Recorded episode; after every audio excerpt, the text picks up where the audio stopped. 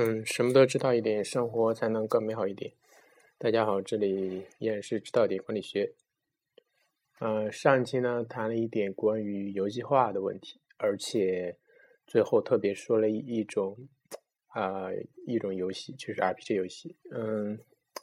今天呢先跳过这个话题，谈另外一个比较有趣的。嗯，我最近也是非常想谈那个话题，就是。嗯，还是实际上还是从定位理论延伸出来的，就是在当今中国，我们怎么样根据中国的不同的阶层来呃实施这个定位理论。首先呢，你要知道中我们中国现在已经开始有阶层了，这个是大家应该有一个共识的。嗯，和这个。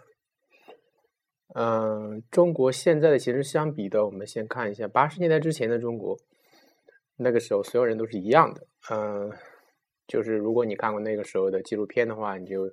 会知道那个时候的人都是穿一样的军大衣，吃一样的饭，然后，嗯，就是他们最大的理想就是找个单位接受自己，然后终此一生。所以呢，如果你要在那个时代做生意的话，就没有什么定位理论可以。呃，可以可以用的，因为所有人都是一样的。嗯，想要点不一样的人呢，他也会由于周围人的眼光而不敢，嗯，特别的特立独行。所以说那个时候卖东西就是讲究一个叫做物美价廉。嗯，你想要买不一样的东西也是买不到的，因为那个时候好像都是凭票供应，所有东西都是国家按照计划分配的。就是计划经济时代啊，然而呢，进入到这么一个多元化的时呃时代呢，我们会发现中国的开始出现了一些不同的阶级。嗯，你从我们目前流行的一些词语中，你就可以看到一些这样的迹象，也就是出现了土，比如土豪啦、屌丝啦这些词语。嗯，很多人说这样的词语的出现是因为我们中国人的道德堕落滑坡，呃，让我们开始更加崇拜金钱，然后对于没钱的呢，就称他为屌丝，是一个非常粗俗的词语。但是说这些人呃东西的人呢，他只是看到了这个东西的一个方面，啊，另外一个方面呢是这是一个好的现象，因为阶级的分化实际上是建立在。呃，经济的发展基础之上的，因为如果大家都没有钱，也就没有任何阶级呃可以撑。所以说，中国允许有了富裕的阶级，是因为我们中国的体制属于首先出现了一定的突破。所以，也就是邓小平当时所说的，他允许一部分人先富起来。如果没有这样一个突破的话，中国的呃阶级的分化可是根本就没有 可以谈的这个基础。所以说，首先这是一个好事情。而我们如怎么样去根据这个阶级的分化来卖东西呢？嗯，就是我们的定位理论呢。首先说一下中国现在的富裕的一个阶层。嗯，富起来的人，中国现在富起来人呢，他基本上是不在乎钱的，因为所以说他更需要的一些东西呢，应该是比较，嗯。很肯定是可比较贵的东西，也就是更高档的东西，他要来填补自己内心的空虚，来彰显自己的高贵气质。嗯，这个东西在中国特别的呃重要，因为大部分的中国的所谓的富起来的人，在几十年前不过还是一贫如洗的状态，所以说，嗯，而就算是最长时间的富呃富起来的人呢，他也不会。超过三代，而富裕这个东西，在没超过三代的时候，基本上都是显摆的阶段。如果在嗯，如果你要想培育一定的贵族精神，来欣赏那些比较素雅的那个比较有美感的东西呢，那我估计要至少要到四代以以上，才能够欣赏得起像汝窑啊这种设计的东西。所以，是现在在中国的富裕阶层中，他们人喜欢的东西呢，都是。更加的张扬，更加炫耀，所以说，呃，前一阵比较卖的比较好的，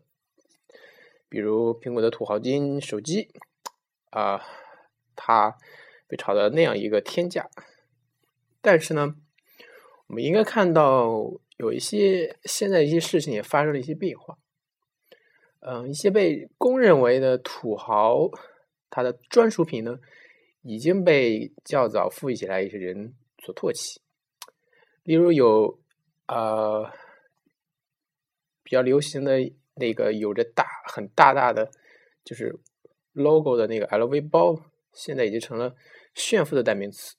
所以说，除了那一部分，你就是刚刚。更更加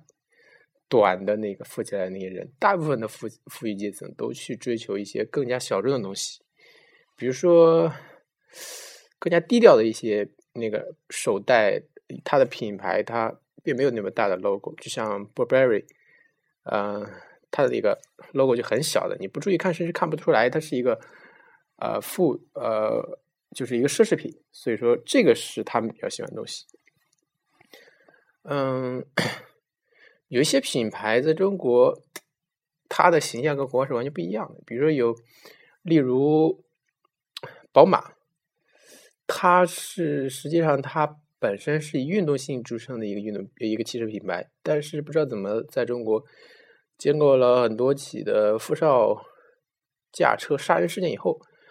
宝马这个以其运动性而著称的汽车品牌呢，竟然成了纨绔子弟的代名词。但是实际上，宝马没有做出什么，它它和这个形象连联系在一起呢，它也只能说是因为它太出色了，它的运动性能太突出了，所以说让那些富二代们更喜呃富二代们更喜欢它。嗯，和宝马相类似的呢，还有那个奥迪。嗯，在中国一说奥迪，大家都知道是官车，所以说这些品牌都有一些不白之言。所以说，如果你要想在定位为这个阶层呢，你就不能够再像原来那么高调，就不能够再像原来那样秉承着是以人少钱多来的那种方式经营。呃，你要更加低调，更加有内涵，或者说你更加要要有身上有故事。因为就算是煤老板，他也不想被别人称为被别人称自己是煤老板的，所以说他也想着要有尊严的。所以说卖他东西呢，你不用想着怎么骗他钱，而是你想的是怎么样。能打造一种低调的奢华，能够打造一种文化，让嗯让他们来追捧你。这是就是为什么苹果的手机原来刚刚推出来，呃，苹果五 S 刚刚推出来的时候，它管自己的那个金色，它不叫土豪金，它实际上叫香槟金。所以说，但是后来的模仿者因为中国的那个社交媒体上，嗯，把这个词一一宣传。就他们就有一点盲目的去迎合这个这个东西，所以他们叫土豪金。所以说你再再看后以后的那些土豪金产品，就没有苹果那个原来那款卖的好。因为富人们也不傻，是吧？谁会谁会去买一个自己叫都叫自己是土豪金的东西呢？对不对？他们肯定去追求一些那种更加高尚的、更加优雅的一些东西。嗯，说完了这个富裕阶层，我们再来谈一下这个中产阶级。中国的中产阶级的情，嗯，中产阶级的情况一般来说都比较复杂。嗯，中国的到中国的来说呢，中国的中产阶级就更加的复杂。嗯，首先呢，因为我们国家还没有建立起一个比较完善的私有财产的保护制度，呃，和比较相对独立的那个司法制度。所以，中国的中产阶级呢，它的生存空间呢就越来越窄小。嗯，比如说他们，嗯，要供，要月供很多钱来去买一个房子，所以说他就剩下很少的钱来消费。嗯，当他们往上看呢，那个富裕阶层现在基本上都被一些权贵资本家或者说已经。有一些壁垒的那个富裕阶层所把持，你很难再从中产阶级变成一个富，嗯，变成一个富有阶级，嗯，而你往下看呢，中国的那个可能劳动人民呢，他们的生存还是很悲，还悲惨的，因为中国的基本的人权，嗯，基本的一些保障体系呢，还没建立起来。所以说，他们一不留神就可能失去了自己的一财所有财产，就变成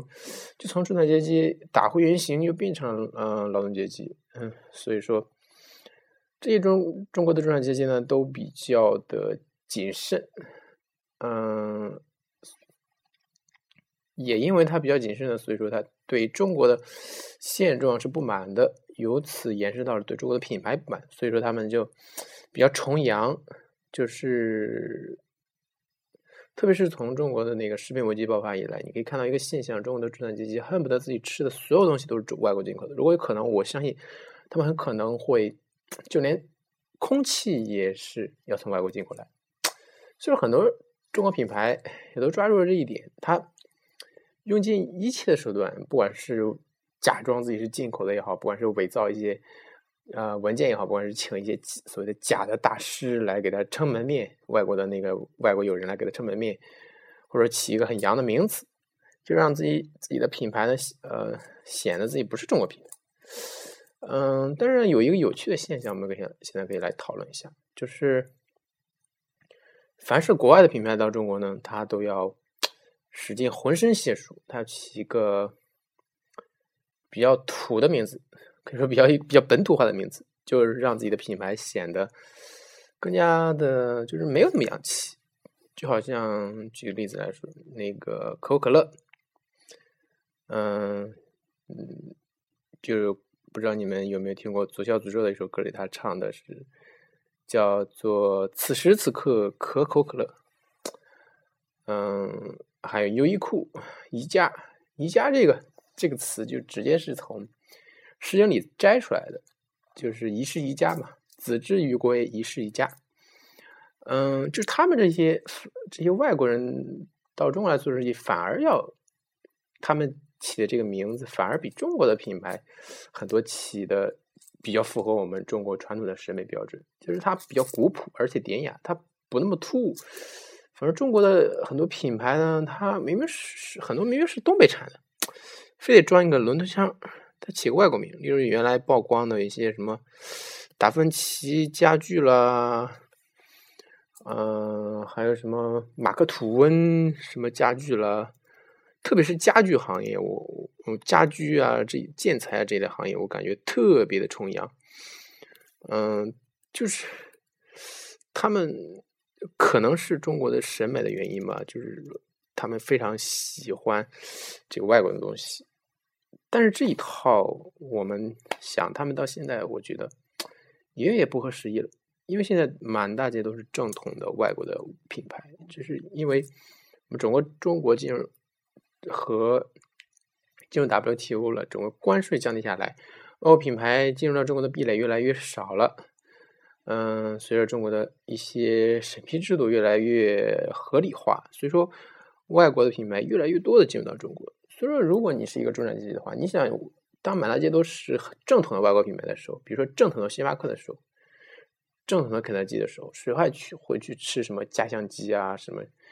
嗯，还有什么？呃，就是山寨的那些外国品牌呢，就阿迪王啊什么的，对不对？所以说，中国品牌如果想取得中产阶级的信任，它就必须要回归自我，要找到自己的价值。那中国品牌自己的价值是什么呢？嗯，我想是有一段时间大家都应该都知道，就是有一些中国的传统的国货就特别流行，比如说类似于海魂衫啦、回力鞋啦、解放鞋啦这类东西。这个东西它也是体现了中国对现在的不满，对现实现状的不满。所以说，他这个时候他已经不再是去向外国去找了，他已经往回去往回倒了，就是找到我们中国原来的一些东西，就是比如说他小时候的一些回忆，或者说更更加古代的一些东西，更加传统的一些东西。这个体现了我们中国中产阶级现在真正的一个需求。所以说。现在中国的品本土品牌要想在中国站住脚跟，或者说要想在全球化的视野下站住脚跟，它必须真正回归自我，才能够就是跟众多的国外品牌竞争。因为你现在面临的竞争不仅仅是一个中国品牌的竞争，如果呃更多的是你要面临着跟全世界的品牌竞争。如果你自己连个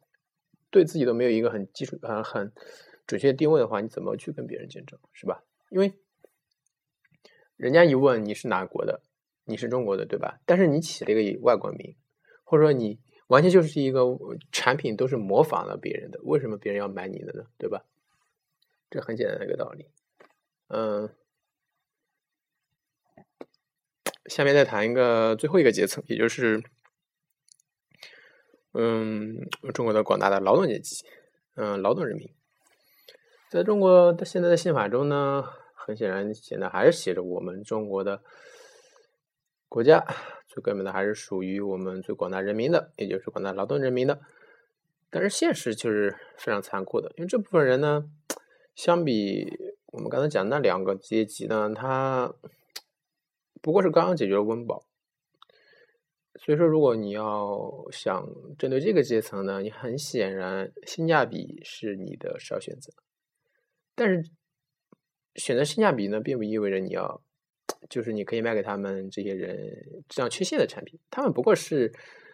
挣的钱比较少，但是他们脑袋不笨，或者说他们可能更精明。这东这些人，他更能够知道你的产品中有有问题。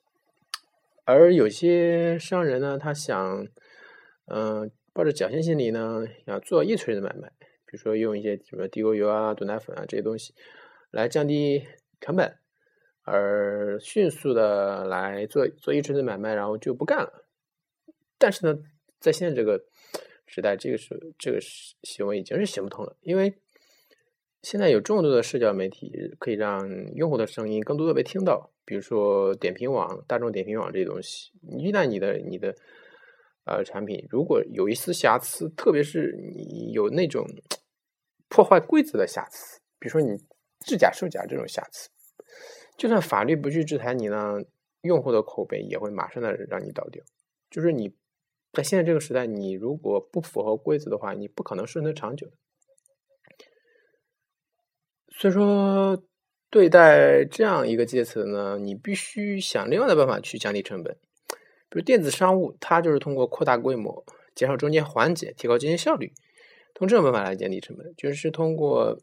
改善它的管理。来降成本，还有另外一个方法呢，就是你要学会做减法。因为对于广大的底层人民来说呢，他们买东西更多的是来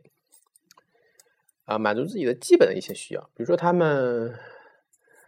嗯买吃的可能就是要填饱肚子，对于口味可能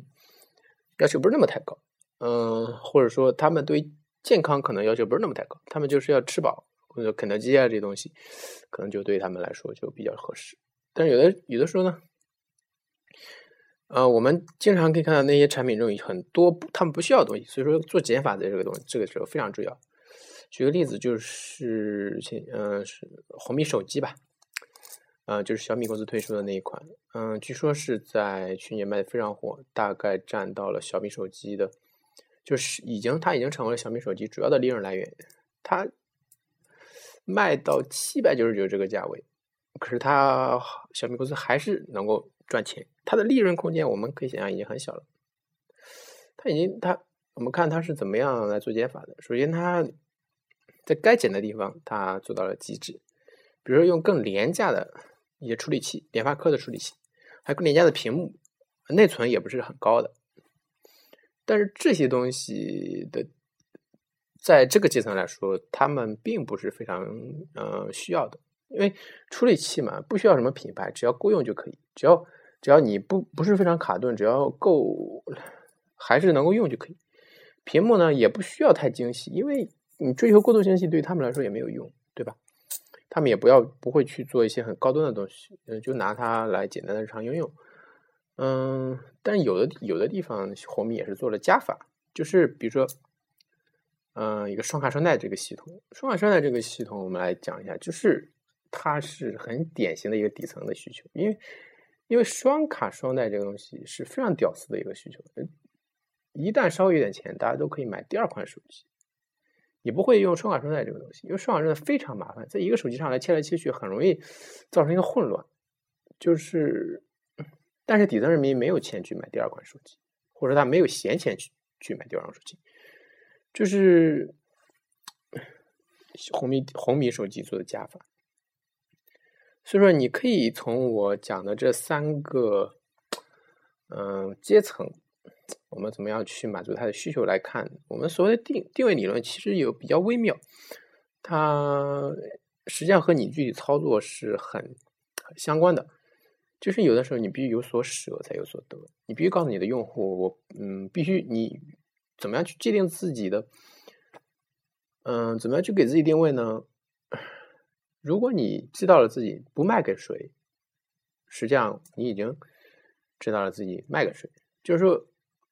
你要有所舍，你才有所得，你不能够要卖东西给所有的阶层，嗯，OK。啊，今天就说到这里。